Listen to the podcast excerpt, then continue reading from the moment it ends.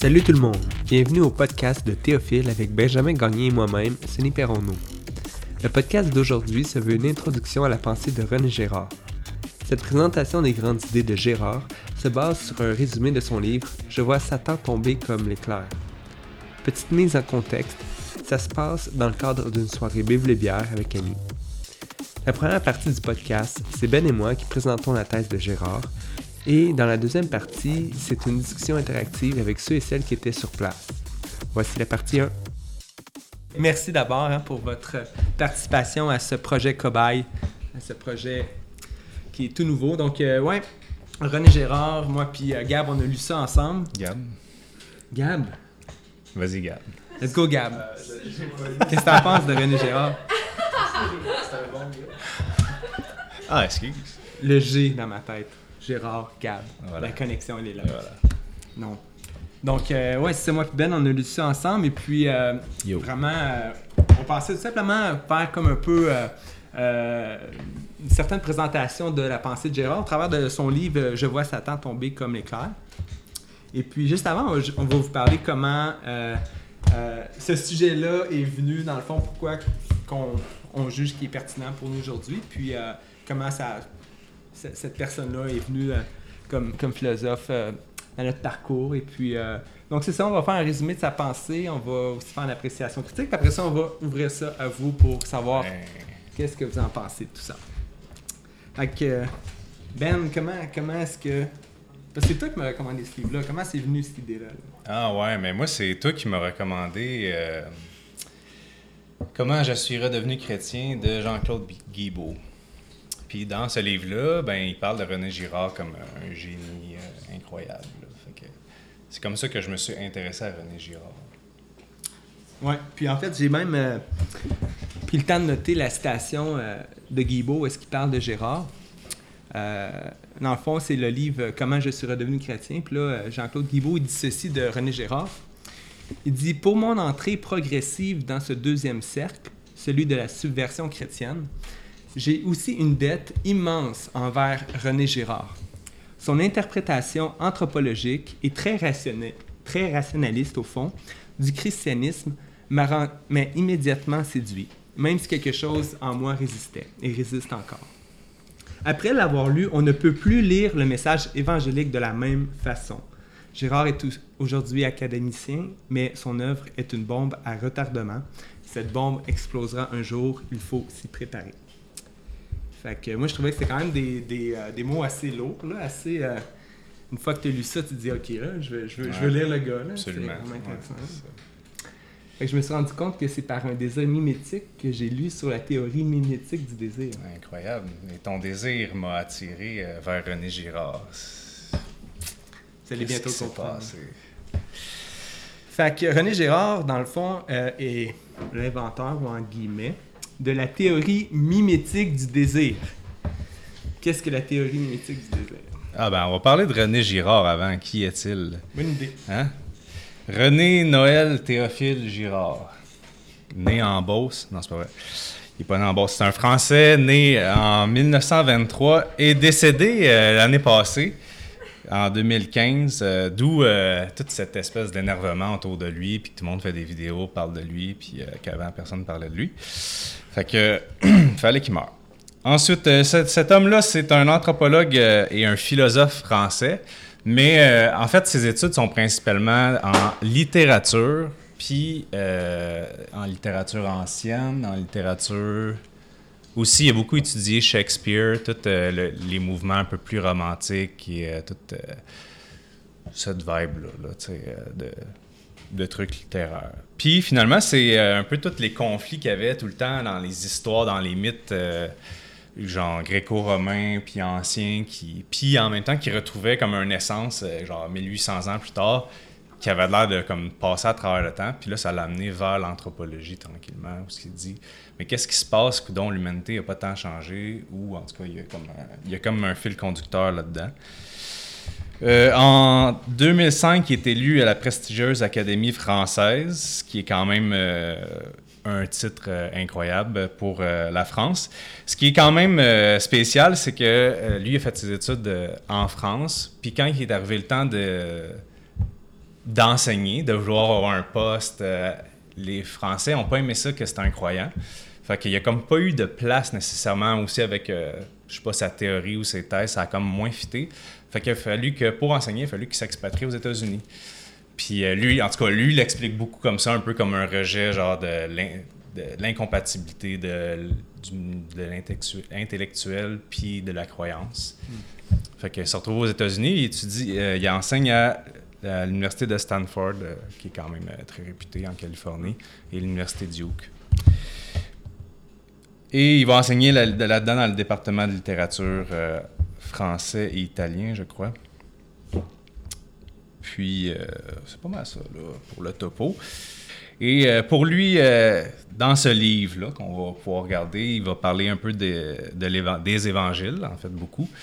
Puis pour lui, euh, les évangiles sont, euh, avant même d'être une théorie de Dieu, sont une, sont une théologie, sont avant même euh, une théorie de l'homme, une anthropologie. pour lui, c'est ça sa vision, de son champ d'étude. Il va vraiment étudier les évangiles et les mythes d'un point de vue anthropologique. Donc, il admet l'existence de certains personnages, mais il ne va pas nécessairement dire invoquer le surnaturel pour expliquer toute sa théorie. Là. Mhm. Pour lui, dans le fond, tout récit parle euh, des dynamiques humaines, dans le fond, des, euh, ça, des, des, relations euh, sur le plan humain. Donc, que ce soit historique ou pas, c'est pas important. Ça parle de nous, dans le fond. Puis, exactement. Fait que, quand on parle de mythe, c'est pas nécessairement dans l'aspect péjoratif qu'on peut avoir aujourd'hui, dans le sens d'une histoire évidemment inventée et fantastique mais c'est plutôt dans le sens euh, d'un récit fondateur de nos valeurs en tant que communauté, d'un récit qui donne sens euh, à notre société. Donc, euh, c'est un peu dans cette approche-là qui compare la, Bible et les mythes. Il est quand même assez bold en anglais, on dirait. Il n'est pas gêné. Il dit au début de son livre, à la fin de l'introduction, Mon analyse, on le voit, n'est pas religieuse, mais elle débouche sur le religieux. Si elle est exacte, ses conséquences religieuses sont incalculables. Le présent livre constitue en dernier ressort ce qu'on appellerait naguère une apologie du christianisme. Loin de dissimuler cet aspect, je le revendique sans hésiter. Puis là, il continue par la suite en disant que, euh, en tant qu'apologie, contrairement aux autres arguments par rapport à l'existence de Dieu, c'est un argument qui se concentre fondamentalement sur la question de la croix, parce que d'après lui, la croix va venir révéler euh, un processus anthropologique que les mythes vont, euh, vont cacher, si. Le désir mimétique, ça commence par là, c'est quoi? Qu'est-ce que le, désir mimétique? Lui va commencer son analyse, en tout cas, le livre commence un peu comme ça, mise en contexte, on commence dans Exode. Tu ne convoiteras point la maison de ton prochain, tu ne convoiteras pas la femme de ton prochain, ni son esclave, ni sa servante, ni son bœuf, ni son âne, ni quoi que ce soit qui lui appartienne. Puis il va commencer à parler du désir, tu sais, dans le fond, de qu'est-ce que c'est convoiter, tu sais, c'est-tu un désir, convoiter, genre, avec, désirer quelque chose de, comme d'une façon tellement euh, extraordinaire que Dieu est en train de dire, genre, je sais pas, là, ça, ce genre de désir-là, c'est vraiment pas bon. Les, autres désirs, c'est correct. Lui va dire non, Dieu est en train d'interdire carrément tout désir. Fait que là, il va genre flac, euh, de même en partant. Lui aime bien le côté euh, littéral. Hein, René Girard, euh, c'est comme le texte dit ça, fait que c'est ça qui est ça. Mais en tout cas, il va développer son point parce que moi j'étais bien sceptique au début. Puis ce qu'il va dire, il va dire le législateur qui interdit le désir des biens du prochain s'efforce de résoudre le problème numéro un de toute communauté humaine, la violence interne. Fait que lui, son analyse, c'est vraiment. Il y a une espèce. Un, premièrement, il prétend une espèce d'universalité dans sa théorie euh, mimétique. Fait que ça, c'est comme le point, ce qu'aujourd'hui, c'est comme moins bienvenu. C'est comme. Euh, ton système universel, on a beaucoup de théories, puis il faut apprendre à à dialoguer avec tous ces points de vue-là. Lui va dire euh, non, c'est celle-là. Euh, puis euh, lui, il va beaucoup parler de la naissance de la religion, comment le sacré, comment ces, ces choses-là. Puis pour lui, dans un sens, les commandements viennent dans une société dite archaïque, où c'est une communauté qui est à ses débuts. L'humanité, dans un sens, est aussi, en tout cas, on va dire, dans ses commencements. Il ne faut quand même pas exagérer.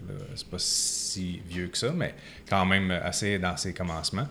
Puis, il va dire comme quoi que ça, il faut des systèmes efficaces pour empêcher cette communauté-là de se briser, d'éclater. Puis, euh, c'est pour ça que le législateur, qui va, ça peut être Dieu, ou ça, lui, il va pas le nommer Dieu nécessairement, mais va, va venir euh, établir des lois qui vont empêcher cet éclatement-là.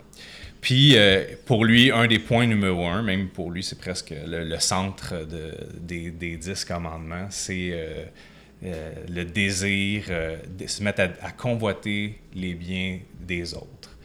Mais ce qu'il va dire, c'est que le point, c'est pas vraiment. Là, on, là, on se retrouve en terrain connu encore. C'est comme on connaît ça. Il ne faut pas convoiter l'objet. Mais lui va dire le, le, le, point, c'est que on, veut on désire toujours l'objet d'un autre. La théorie selon laquelle c'est l'objet qui est le centre de l'attraction est fausse pour lui. Pour lui, l'objet, c'est comme un prétexte.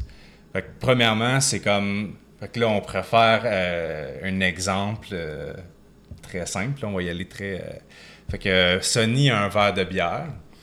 Puis, moi, ça fait vraiment longtemps que j'ai eu un verre de bière. Puis, tu sais, puis là, tout d'un coup, je, veux son verre de bière, tu sais. Mais euh, là, lui, qui avait un peu laissé ce côté comme sur le... comme ça, parce qu'il avait comme euh, arrêté d'en boire. Puis finalement, il s'intéressait plus à son verre de bière. Me voyant désirer son verre de bière, se remet à désirer son verre de bière. Puis il entend conserver son verre de bière. Fait que là, moi, qui voulais son verre de bière, je suis frustré parce que moi, je le veux, tu sais. Alors, ça frustre mon désir, puis ça fait que je le je recopie son désir. Alors, c'est un enchaînement sans arrêt qui crée un conflit. Puis, euh, donc, puis même à un point, puis là, René Girard va comme extrapoler ça, admettons que ça serait quelque chose de plus dramatique qu'un verre de bière. Mais, euh, mettons, euh, la femme de mon prochain.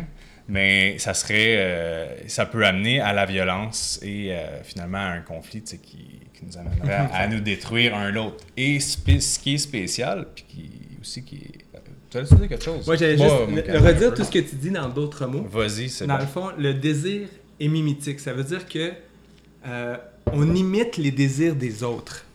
Et René Girard va dire c'est faux de penser que nos désirs sont autonomes. C'est une illusion. Nos désirs ne sont jamais comme euh, une ligne droite entre moi et un objet c'est toujours comme un triangle. C'est mon désir se construit par le regard de l'autre envers l'objet. Et parce que l'autre désire un objet, ça lui donne de la valeur à mes propres yeux.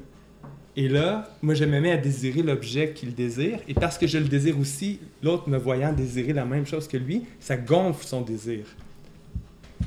Et donc, le, le, désir mimétique, c'est la construction mutuelle de nos désirs, simplement par le regard des autres. Et. Euh, Juste, euh, l'objet est secondaire dans cette histoire-là, finalement. Parce qu'on pourrait arriver finalement, puis euh, le verre de bière tombe à terre, il éclate, il se vide, puis nous, on continue à se battre finalement. Parce que ce qui nous frustre dans cette histoire-là, ce qui, le, vrai, en tout cas, qui est la preuve que notre désir n'est pas vraiment axé tant sur l'objet, c'est qu'on on est frustré par l'autre, on veut continuer le conflit. Si c'était seulement l'objet qui nous tentait, il tombe à terre, c'est fini, notre conflit est fini, on s'en va chacun de notre bord, c'est terminé. L'objet est secondaire dans cette histoire-là, puis c'est vraiment le désir de l'autre qu'on calque. Je vais vous donner un exemple biblique banal. C'est dans Genèse 2, au tout début, OK? Euh, Dieu, il dit Ah, ce serait une bonne chose de faire une femme pour l'homme. Et, euh, mais là, il fait pas tout de suite la femme, let's go pack, puis euh, voici Adam, tu une femme, parce que moi, moi j'ai jugé que ce serait une bonne chose pour toi. Qu'est-ce qu'il fait avant? Dieu va faire, va apporter tous les animaux à Adam, et il va les faire nommer. Mais, et à la fin du processus euh, de taxonomie, comme on dirait aujourd'hui, Adam, il fait une réalisation. Ah, il y a un bœuf, il y a une vache, il y a un chien, une chienne, il y a un coq, il y a une poule. Mais moi, je suis seul. Donc, en voyant, en, l'autre, même des animaux, il, il, réussit à construire son propre désir parce qu'il y a maintenant un modèle. L'autre est le modèle de notre désir. Et ça, c'est vraiment important dans la pensée de René Gérard. Parce que j'ai un modèle à mon désir, ça justifie mon désir. Ça, c'est vraiment important. Donc, euh, c'est un exemple. Mais là, après ça, si on va avec euh, Caïn et Abel, les deux font une offrande. Et euh, finalement, l'offrande est acceptée par Dieu concernant Abel. Et là, Caïn se frustre. Pourquoi? Parce que là, il y a un modèle supérieur, dans le fond, qu'il n'a pas rejoint. Donc, c'est comme si euh, il y a la frustration de son désir par le regard de l'autre, si on veut. Et puis là, il y a la violence qui va commencer avec le désir euh, par l'autre, qui, dans le fond, qui, qui est frustré, si on veut. Donc, c'est ça. Le, désir se construit mutuellement euh, en se comparant les uns aux autres. disons, je sais pas, comme telle personne euh, maintenant une maison, il est marié, puis là, comme là, tu compares ta propre situation à, à, la, sienne, et là, tu dis, ah ben là, moi, je suis, encore aux études, tout ça. Fait que là, tu commences à te frustrer dans ton désir parce que tu te compares, tu, tu, analyses ta propre situation par le regard de l'autre, par la position de l'autre. Fait que là, tu deviens exaspéré dans tes désirs. Et là, ça mène à une rivalité mimétique, donc à des tensions dans la communauté. Et plus que ces tensions-là augmentent, euh, ça va mener éventuellement à la violence, qui elle-même éventuellement va pouvoir devenir mimétique. C'est-à-dire qu'on, comme il va y avoir un emballement euh, violent. Qui... On va chercher la vengeance, par exemple. On va copier la violence de l'autre. Puis, euh, ouais. Puis un des, un des effets dans la communauté que ça a, cette copie du désir de l'autre. C'est qu'au départ, tu as deux êtres complètement, on va dire, différents, deux opposants, qui sont. Euh, c'est ça, qui sont distincts. Puis, euh, à fur et à mesure que le conflit augmente, à force de comme recopier ou relancer le désir de l'autre, il y a une espèce d'effet indifférenciateur qui se produit, euh, où ce que finalement, les deux personnes qui étaient complètement différentes finissent par se ressembler de plus en plus, sans jamais reconnaître que l'autre est semblable à lui dans cette histoire-là, à travers la haine, la jalousie, l'envie, puis euh, la majorité des différences, finalement, devient un peu aplanie. Fait que ça fait un effet, euh, hmm. comment dire... Euh, niveleur. niveleur, ouais. Niveleur, ça, c'est bon, c'est comme mot. Fait que là, ce qui se passe, et, ce qu'on est en train de, de, de, dépeindre, c'est un processus anthropologique qui est autant dans les mythes que dans la Bible. Ça, c'est le point en commun. Et là, René Gérard va, va dire, c'est la même, dynamique dans les deux, mais il y a, il y a une différence phénoménale, et euh, René Gérard est vraiment comme, euh, semble émerveillé par ça, entre la Bible et les mythes. Parce que dans le fond, dans les deux cas, quand il va y avoir des constructions de tension dans une société, il va finalement y avoir un emballement violent, on appelle. C'est comme si un groupe donné va agglomérer, toutes ces tensions vers une seule personne, qu'on va appeler le bouc émissaire, et va faire un certain sacrifice, si on veut, comme pour expulser toutes les tensions dans, cette personne-là, puis ils vont, la, choisir quasi aléatoirement. Pour finalement, dans le fond, euh, purger les tensions de la communauté. Et euh, ça, ça va finalement rapporter la paix, une certaine réconciliation, un apaisement dans la communauté. Mais dans les mythes, les mythes servent toujours à dépeindre la collectivité comme étant justifiée de faire ça et la victime comme étant coupable. Et ça, c'est super important. Dans la Bible, c'est le contraire on dépeint toujours la personne persécutée par le groupe comme étant la victime innocente. Et c'est le groupe qui, qui, sont, qui pas corrects, qui sont euh, animés de, de, sentiments euh, euh, d'injustice, peu importe. Là. Donc, dans, un, dans un, un, cas, on justifie la violence aléatoire du groupe envers une personne innocente. Et dans l'autre cas, on la met en lumière pour la condamner, pour la juger. Fait que ça, c'est vraiment quelque chose que René Girard va dire. Le biblique et surtout les récits évangéliques, ça vient mettre en lumière euh, cette, cette, dynamique anthropologique. Ouais. Puis, euh, c'est ça. Ah ouais, une des clés aussi, euh, mais par rapport de mettre en lumière, si s'il y a lumière maintenant, mais il y avait ténèbres avant. Mais c'est c'est que cette espèce de, conflit-là est complètement euh, indiscernable de la part des gens de la communauté qui le vivent, de, de l'échange. On est complètement aveugle, on ne, on ne voit pas ce qui se passe. C'est bon. Il faut de la bière. C'est Beer and Bible. Fait que c'est un des. On dit c'est une des conditions. On dit ça de même pour la théorie, mais elle est observable. C'est comme un échange entre les deux. Il, observe ces mythes, puis il voit que c'est présent dans les mythes. Ou est-ce que, comme, comme euh, Sonny expliquait, euh, la victime choisie est toujours coupable aux yeux dans, les, dans les histoires des mythes. On ne pourrait jamais voir, euh, par exemple, que finalement on est en train de condamner un innocent, on est en train de désigner quelqu'un comme innocent. sinon, ben, comme on ferait, on arrêterait tout de suite, on fait comme, voyons, ça n'a pas d'allure, Fait ça prend comme une condition, puis il appelle ça, comment il appelle ça? L'illusion persécutrice. L'illusion persécutrice. Peut-être qu'on pourrait donner un exemple, parce que là, ils sont là, ah, c'est comme plein de, notions abstraites, mais on va donner un exemple vraiment concret d'une comparaison, justement, entre le biblique et le mythique. Entre Jésus, qui va, euh, dans le fond, répondre à euh, aux, pharisiens qui vont lui dire euh, est-ce qu'on devrait, dans le fond, euh, lapider cette femme qui a été prise en flagrant délit d'adultère, comme le dit Moïse? Toi, qu'est-ce que tu dis par rapport à ça? Fait va regarder cette histoire-là avec Apollinius, qui est dans le fond un. C'est un, récit, bon, semi-apprétation historique et mythique, là. donc, un peu après Jésus, qui qui est un thaumaturge, quelqu'un qui fait des miracles, qui aurait, dans le fond, guéri la ville d'Éphèse d'une épidémie de peste. Ah, ah puis ce, ce, récit-là se veut un, un, récit de miracle compétitif à Jésus-Christ. Parce qu'à à l'époque, euh, oui? On trouve où ce récit? Euh, ça s'appelle le miracle d'Apollonius. Euh, ouais, c'est ça, le miracle d'Apollonius. Mais tu pourrais trouver ça, ça serait. Mais c'est ici dans. C'est dans. On l'a ici, mais on le lit dessus. Ça ah, on va le lire, on va le lire, ça vaut la peine. C'est tellement. Ok.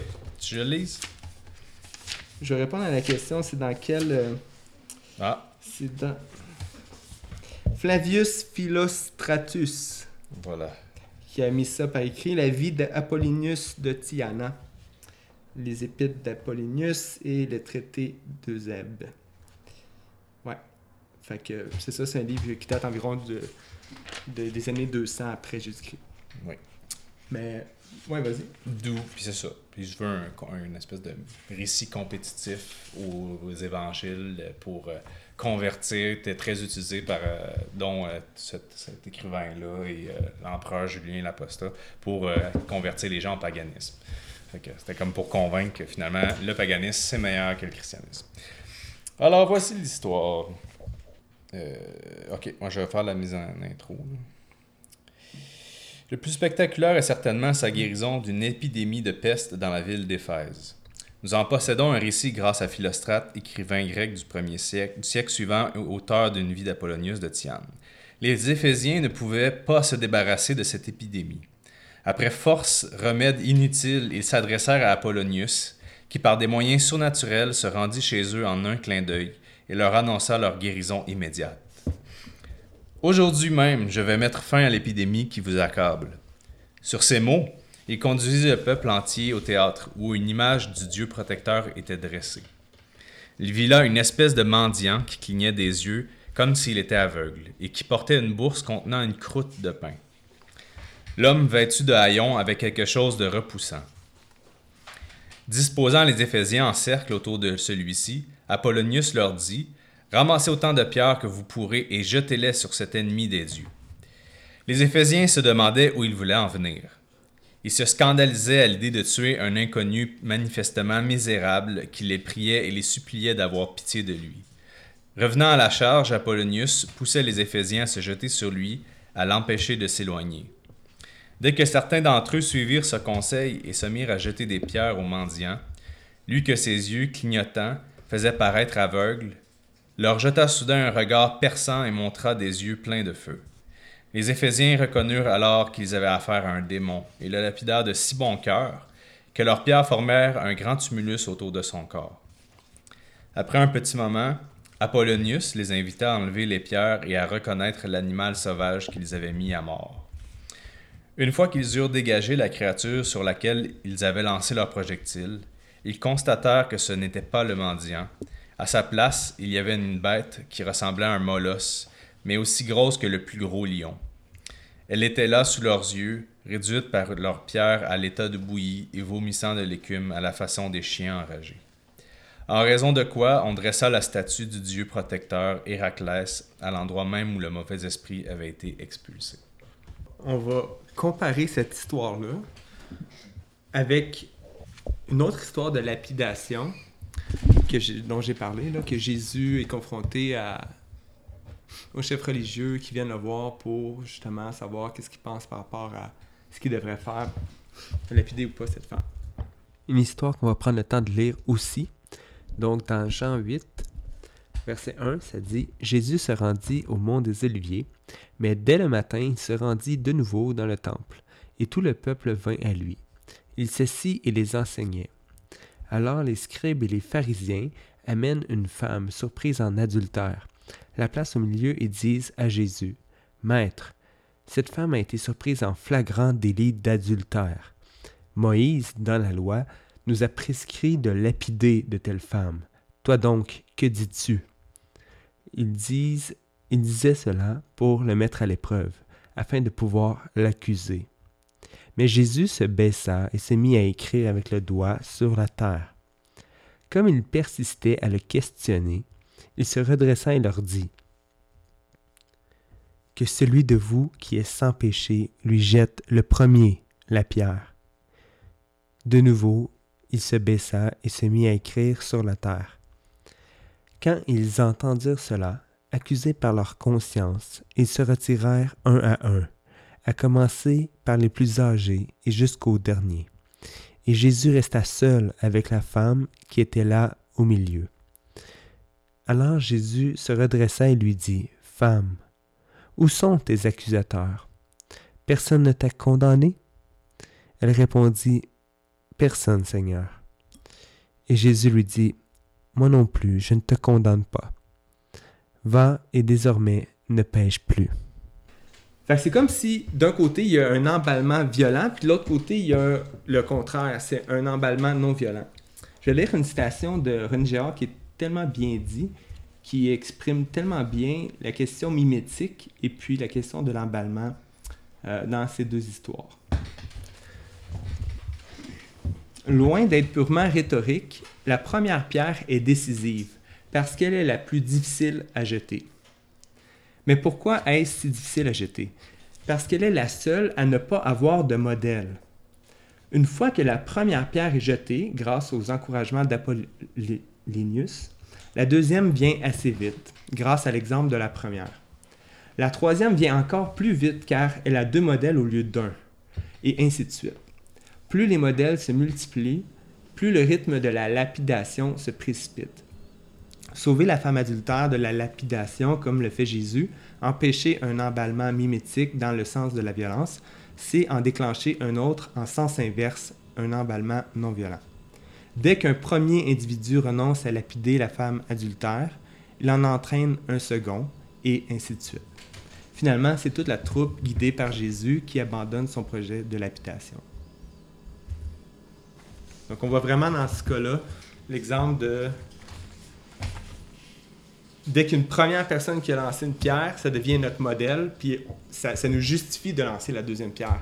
On, plus, on se sent plus aussi coupable de lancer la deuxième pierre parce qu'on se dit, ben lui, il le fait. Et là, quand il y en a deux qui l'ont fait, ben là, le troisième se sent encore moins coupable. Et là, ça, devient de plus en plus facile de lancer la, pierre parce qu'il y a un emballement. Il y a un emballement de la communauté. Et, l'inverse est vrai dans l'histoire de Jésus sur l'emballement non violent. Dès qu'il y en a un qui a, vraiment réfléchi, non, moi j'ai déjà péché, puis euh, j'aimerais mériter moi aussi la mort, ben il s'en va ça incite le deuxième à faire pareil, le troisième, et là, il y a comme un, emballement, etc. Il y a des modèles qui sont là qui viennent dire probablement que je devrais euh, suivre ce, chemin-là, si on veut. Puis ça montre en même temps que on a présenté un peu le désir mimétique au début, un peu d'une façon euh, négative, mais le, la mimétique est pas nécessairement toujours négative, dans le mhm. sens que tu peux prendre un modèle, euh, c'est ça, tu peux avoir un bon, un bon modèle ou un mauvais modèle. Il y a comme les deux possibilités. Mais c'est toujours ce même processus qui est en arrière de, ça, de la crise d'une communauté. Donc, ça, ça, cas, ça illustre, ça illustre euh, la, différence entre le biblique et le mythique. On aurait pu faire un autre exemple sur euh, Joseph et Oedipe qui est vraiment phénoménal. Je, ben, je vais faire juste une couple de, de, commentaires euh, sur, ce, sur cette histoire-là. On voit dans cette histoire-là, René Girard va dire que c'est probablement le. Lui, il trouve que c'est un des pires mythes, en fait. il l'évalue après. il fait la comparaison, mais il fait vraiment en disant c'est comme un demi-mythe pour lui parce que. Euh, puis il prend pour lui. Non, euh, Apollonius. Ah, Apollonius. Parce que il dit c'est trop évident que la victime dans cette histoire-là, c'est pas aussi euh, flamboyant que les récits comme là, on va faire Oedipe par exemple. C'est pas aussi flamboyant que la victime, c'est sûr qu'elle est vraiment coupable. Dans l'histoire même, on compte, le monde sont comme, ouais, tu es-tu vraiment coupable? Il y a une espèce de déchirement. Mais en même, puis même à la fin, tu sais, euh, ça ne deviendra pas euh, un dieu, là, ça sera pas un, ça va être juste un genre de, de chien qui bave à la fin. Tu sais. Il s'est comme transformé, mais pas vraiment transformé de façon aussi extraordinaire. Fait pour lui, c'est comme un. Il sert bien, il appuie bien la, la comparaison, mais en même temps, c'est comme un. Comment il dit ça aussi? Le, Il appelle ça le chaînon manquant, un peu euh, comme l'évolution de dire comme entre les, les anciens mythes, puis entre l'évangile, ou en tout cas, on a une espèce de transition, parce qu'on on entrevoit la vérité, elle n'est pas cachée dans le mensonge du, mythe, mais en même temps, on, sent qu'il y a comme un effort de, rendre ça un peu euh, camouflé, puis de, cacher ça. Euh, une des choses qu'on n'a pas full expliqué, par exemple, euh, à date, c'est que dans le processus qui se passe, on il, y trois, il y a trois étapes, on va dire ça de même.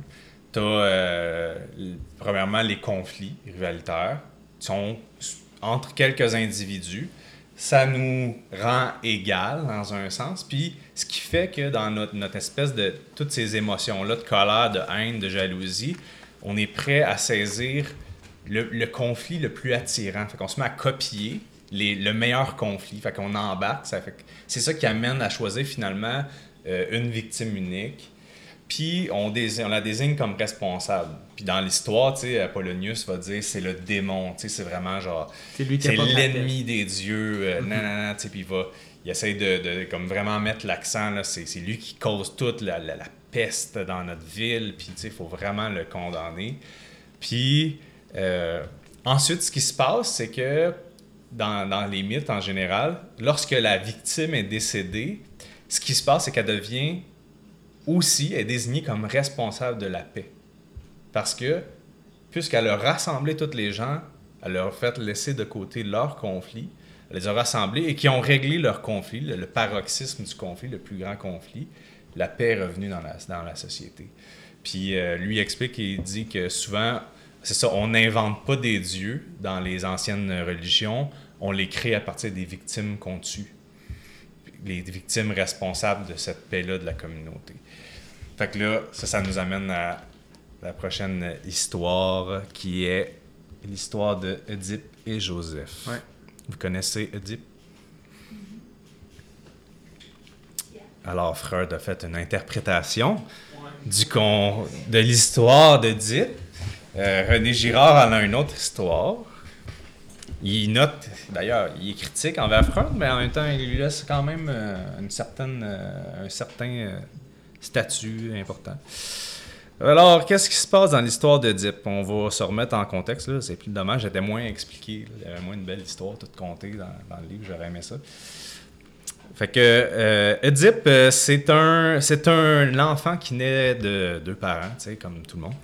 Puis, euh, dans un oracle, il est annoncé aux parents que l'enfant va tuer le père et marier la mère. Alors, ce qui est eux, ils sont, pris de panique, fait qu'ils décident de tuer l'enfant. Finalement, ils réussissent pas, mais après, ils l'expulsent de la famille. ils le mettent, le jettent dehors, puis ils perdent contact avec. Alors, ce qui se passe, c'est que là, lui part à son aventure et, il se retrouve euh, avec euh, Theb, le, roi, qui euh, lui arrive là, puis il déchiffre une énigme, l'énigme du Sphinx. Puis cette énigme-là fait que la ville a été sauvée d'un grand malheur. Puis ce qui se passe, c'est que finalement, à cause de ça, Theb le fait roi, lui aussi. Puis, euh, dans cet euh, entremêlage-là, finalement, il tue son père et épouse sa mère, qui ne reconnaissait probablement plus parce qu'il devait être euh, bien petit. Fait que l'oracle arrive pour de vrai. Puis, ce qui se passe, c'est qu'Apollon, le dieu, c'est le dieu de la guerre, ça, hein, je pense. Non, c'est quoi? C'est le dieu de la guerre. Ah, c'est quoi? Apollon, ce serait le dieu de la musique. Le dieu de la musique. Oui, il de la musique et de l'amour. D'accord. Alors, dieu de musique et de l'amour le frère de Cupidon. Non, c'est pas le frère de Cupidon. Fait que lui euh, dit ah c'est ça c'est ça le lien dans le fond c'est que il dit euh, euh, Oedipe est coupable d'inceste et euh, de patricide, euh, donc il envoie un fléau sur la ville, une autre peste, parce que c'est souvent ça, le fléau dans ce temps-là. Mais souvent, la peste, en passant, représente plus que juste la maladie, elle représente aussi tout un conflit social, puis tout ce vient avec qu'est-ce qui vient avec les, problématiques de ça. Alors, ce qui, Apollon emporte le fléau, l'oracle, ou je sais pas qui, dit euh, c'est à cause d'Oedipe. Il fout dehors. Une nouvelle fois, Oedipe est expulsé de l'histoire euh, par la violence collective. Alors, Joseph, l'histoire de Joseph, un, parallèle. Alors, euh, les dix frères de Joseph, par jalousie, tentent de tuer Joseph. Alors, on a un premier élément semblable, la famille qui tente de tuer. Finalement, échappe à la mort, est vendu comme esclave et est expulsé, dans, un sens, à l'exemple d'Oedipe. Euh, puis, euh, ce qu'on voit, c'est le rassemblement d'une seule communauté contre un seul membre violemment expulsé. Fait qu'on voit encore ici un parallèle. Joseph arrive, euh, là, il fait tout le lien, mais déchiffre des songes, euh, les, songes des officiers, puis ensuite euh, les, songes du pharaon lui-même. Puis ce que le pharaon fait, comme avec Oedipe, l'élève comme son premier ministre, ou presque le roi d'Égypte, là, tu sais, comme dans le film de Disney. Puis d'autres convergences dans l'histoire, c'est qu'il y a un fléau dans l'histoire de Joseph, il y a un fléau sur le pays, la famine s'en vient, euh, ensuite, euh, il est accusé de viol euh, avec la femme de Potiphar, alors que c'est faux. Et versus l'accusation d'inceste qui, est présent dans l'histoire d'Oedipe. Alors, ce qui se passe, on peut voir les. Donc, c'est toujours cette idée-là, puis René Girard, il est quand même très lucide, je trouve, là-dessus. Il va dire les mythes sont toujours semblables avec les évangiles. Puis, en fait, d'ailleurs, c'est beaucoup des gens qui critiquent lui-même René Girard euh, vont euh, disent puisqu'on connaît les mythes, puis qu'on ne connaît pas les conditions de l'Évangile, on va interpréter l'Évangile avec les mythes. Mais lui dit non, c'est pas vrai, on connaît l'Évangile, puis on va interpréter les mythes à la lumière de l'Évangile ou à la lumière des Écritures. Puis euh, les différences qu'on retrouve, donc semblables dans, la, la, trame narrative, alors, euh, dans le mythe, toutefois, ah, c'est ça, c'est l'expulsion est toujours justifiée. Dans cette histoire-là, il n'y a pas moyen de voir que Oedipe euh, avait euh, était innocent. Il, avait vraiment tué son père dans l'histoire. Il avait vraiment. Il est coupable, il doit être expulsé. Dans les, dans les mythes aussi, les persécuteurs ont toujours raison. Donc la foule, quand elle l'expulse, quand la, famille l'expulse, dans le fond, elle a la raison les parents ont raison puisqu'ils veulent se protéger. La foule, euh, la ville, euh, quand c'est le moment de la peste, ont raison de l'expulser parce que c'est vraiment lui qui est coupable de, cette peste-là. Puis euh, aussi, ce qui se passe dans ces mythes-là, c'est que les victimes sont divinisées et le divin est victimisé. Donc, c'est Apollon qui est victime dans un sens ou qui est attaqué par, par ce conflit-là. Dans la Bible, en revanche, les expulsions ne sont jamais justifiées. dans tout le, tout le long de l'histoire, c'est tellement évident dans l'histoire de Joseph les frères de Joseph sont en train de faire complètement une aberration par jalousie. là. C'est clair, c'est- dit dans le texte, c'est- révélé. La violence collective est injustifiable. Ensuite, les persécuteurs ont toujours tort. Fait que Joseph a raison contre ses frères et Joseph a raison contre l'épouse de Potiphar. Même là, c'est encore évident. Il n'a pas vraiment, il a jamais essayé de violer la femme de Potiphar. Et finalement, à la fin de l'histoire, c'est ça un peu avec euh, Joseph, là, on ne compte pas toute la fin, mais euh, on aurait pu terminer dans un mythe, on aurait pu dire ça. Joseph aurait terminé comme euh, le statut divin, comme il, comme il était, euh, haut et grand et fort. Et finalement, ce qu'on voit, c'est qu'on retrouve l'humanité derrière le- la victime, plutôt que de le, de le voir se transformer en divin. Comment ça? Hmm? Comment? C'est que, dans le fond, Joseph, à la fin de son histoire, va pardonner à ses frères. Il va rétablir la relation, va chercher, à- va être touché de compassion, va, va vivre une, une réconciliation en dehors, sans acte violent. C'est, ça la, la différence. Fait qu'on retrouve l'humanité, l'humain derrière Joseph. Que ça serait propre à l'humanité plutôt qu'à? À l'humilité? À lui. Ça serait propre à l'humanité plutôt qu'à la divinité? Oui, c'est ça qu'il dit Oui. aussi, que dans, la Bible, on ne va pas diviniser la, la victime, on va, on va plutôt le dépeindre dans son humanité. Ouais. Mais dans les mythes, on va diviniser la victime à cause de son effet Réconciliateur. réconciliateur, apaisant pour la communauté. Il va devenir comme un dieu, comme un Oedipe. Ouais. Voilà. Juste une petite citation là, pour euh, Ouais. ça. Mhm. C'est la différence entre un univers où la violence arbitraire tr- triomphe sans être reconnue et un univers, un univers où cette même violence est au contraire repérée, dénoncée et finalement pardonnée. Hmm. Ju- Juste pour euh, peut-être euh, résumer tout ça, euh, une citation de Jean-Claude Guibault qui parle de Nietzsche. Nietzsche comme un philosophe athée qui a vraiment perçu tout ce que René Gérard a vraiment dépeint encore plus en détail, là. Euh, et, au-delà aussi. Là. Mais euh, Jean-Claude Guibault dit ceci, il dit « Tout en combattant le christianisme, Nietzsche prend très au sérieux sa fondamentale nouveauté. Il la considère comme une catastrophe, mais il concède pour s'en lamenter que le message évangélique a bel et bien changé l'histoire du monde en privilégiant la victime sur l'oppresseur, en ouvrant la voie à ce qu'il appelle dédaigneusement une morale des faibles et des esclaves.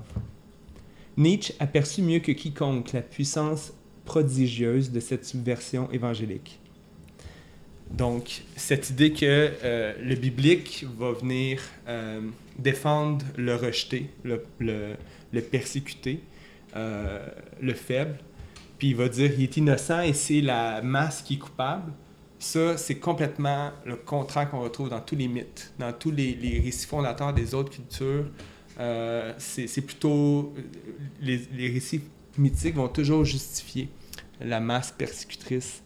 Euh, donc, euh, c'est vraiment une différence. Puis, selon Nietzsche, ça a amené la valeur qu'on a aujourd'hui dans notre société et qu'on prend pour acquis, qui est la, valeur de la, victime comme, comme étant innocente, ou du moins comme étant, il faut faire attention, il faut lui donner un procès juste et équitable, il faut la peine de mort, on va l'abolir. Euh, euh, donc, il y a vraiment le souci de la victime maintenant, le souci du faible, du, euh, euh, du condamné par euh, la société. Il faut faire attention.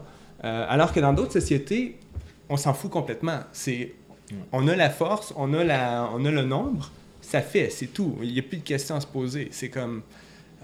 donc, c'est vraiment une valeur que le christianisme aurait apportée dans l'histoire de l'humanité et qui n'est pas parallèle chez les, dans les autres mythes. Le souci moderne de la victime. Ouais. Et donc Jésus est le paradigme par excellence. Euh, On n'a pas le temps d'en parler euh, dans les évangiles, mais euh, René Girard va passer beaucoup de temps pour dire que c'est dans les évangiles qu'on voit une fois pour toutes ce, ce- ce processus anthropologique s'opérer. Et le processus qu'il appelle satanique éventuellement, mais on n'aura pas le temps de- de- de- d'expliquer pourquoi. Mais on vous invite à lire le livre parce que c'est vraiment une thèse qui est intéressante.